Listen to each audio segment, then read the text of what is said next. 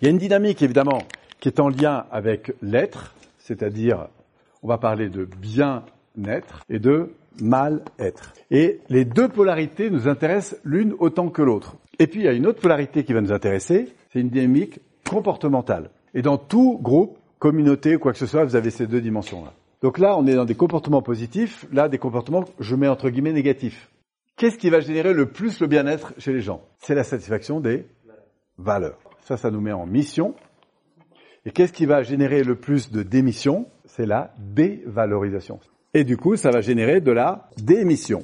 Ensuite, on a un deuxième truc qui est très important, c'est les comportements. Donc on va parler des comportements proactifs, c'est-à-dire des comportements moteurs qui vont être dans la construction.